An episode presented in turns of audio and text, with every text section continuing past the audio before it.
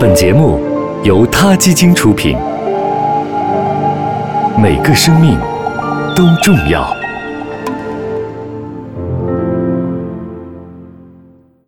欢迎收听今天的他 Radio，获取每天最新节目推送，请关注他 Radio 微信公众号。不仅有音频文字版，还有更多关于动物的精彩资讯哦。乌娜是生活在美国德克萨斯州圣安东尼奥海洋馆的一只雌性虎鲸。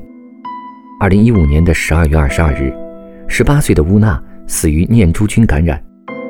海洋馆在声明中表示，乌娜生前曾经接受过来自美国各地的兽医专家的治疗。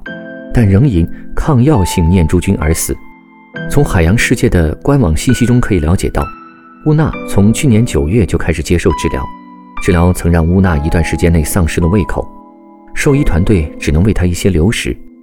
尽管海洋馆声称有些迹象显示了治疗是有效的，而且每天乌娜都接受不间断的照顾，但乌娜的病情一直非常严重，病魔最终还是夺走了这只本应该是海上霸王的虎鲸的生命。令人难以置信的是，乌娜并不是我们所看到的唯一的悲剧。在过去的六个月里，圣安东尼奥海洋馆还有两只白鲸过世。去年十一月，一只名叫斯黛拉的两岁白鲸在接受肠胃治疗后死去。七月，一只新生的白鲸也没能够顺利的活下来。仅仅是圣安东尼奥海洋馆，短时间内就有这么多海洋动物死去，无法想象全世界各地的海洋馆里。那些被迫被当成观赏动物或者表演类动物的鲸类，还在忍受着什么样的遭遇？在电影《黑鲸》当中，前海洋馆驯兽师哈格罗夫曾讲述了自己训练鲸鱼的经历。他说，鲸鱼被大量使用药物，而过量的药物会伤害它们的健康，它们还会咬住训练器具，造成牙齿断裂或者磨损。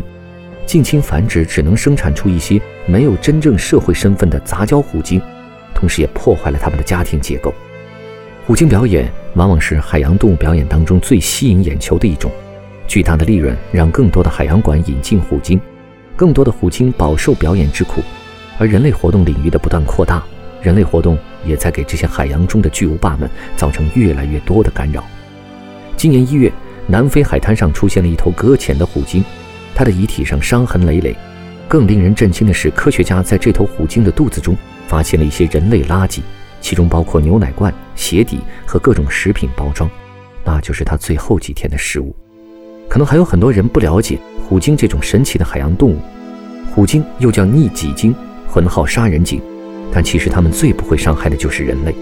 它们是海洋中最强的生物，大白鲨也不是它们的对手。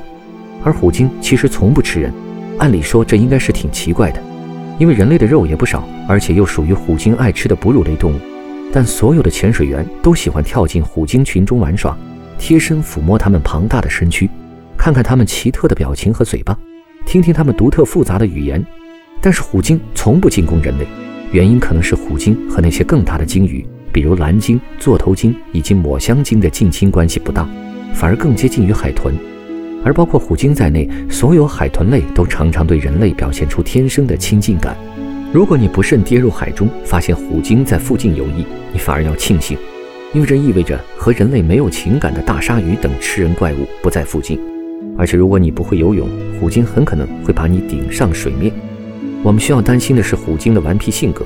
曾经有一个潜水员被虎鲸玩弄，差点淹死，幸好虎鲸很聪明，发现了人类朋友的窘境，把这个呛得半死的潜水员顶回了水面。虎鲸太大了，也许他们并不会意识到人类其实很弱小。所以，一旦虎鲸和你玩上了瘾，你就有溺水的危险。如果你表现得惊慌失措、乱扑腾，和你玩耍的虎鲸很快就能明白你怎么回事，会立即放过你的。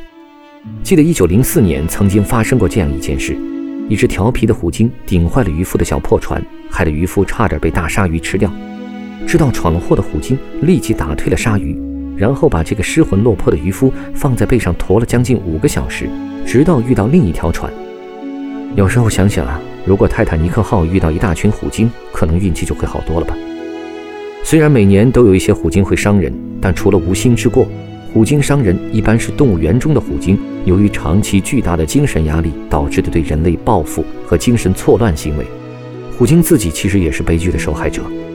捕捉虎鲸，把它们贩卖给海洋馆囚禁和训练，会给虎鲸造成巨大的身心伤害。去海洋馆观看虎鲸的表演，也让我们在无形中成为了伤害虎鲸的同谋。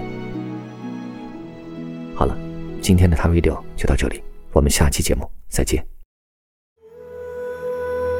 t Radio，中国大陆第一家动物保护公益电台，在这里，我们讲述动物的喜怒哀乐。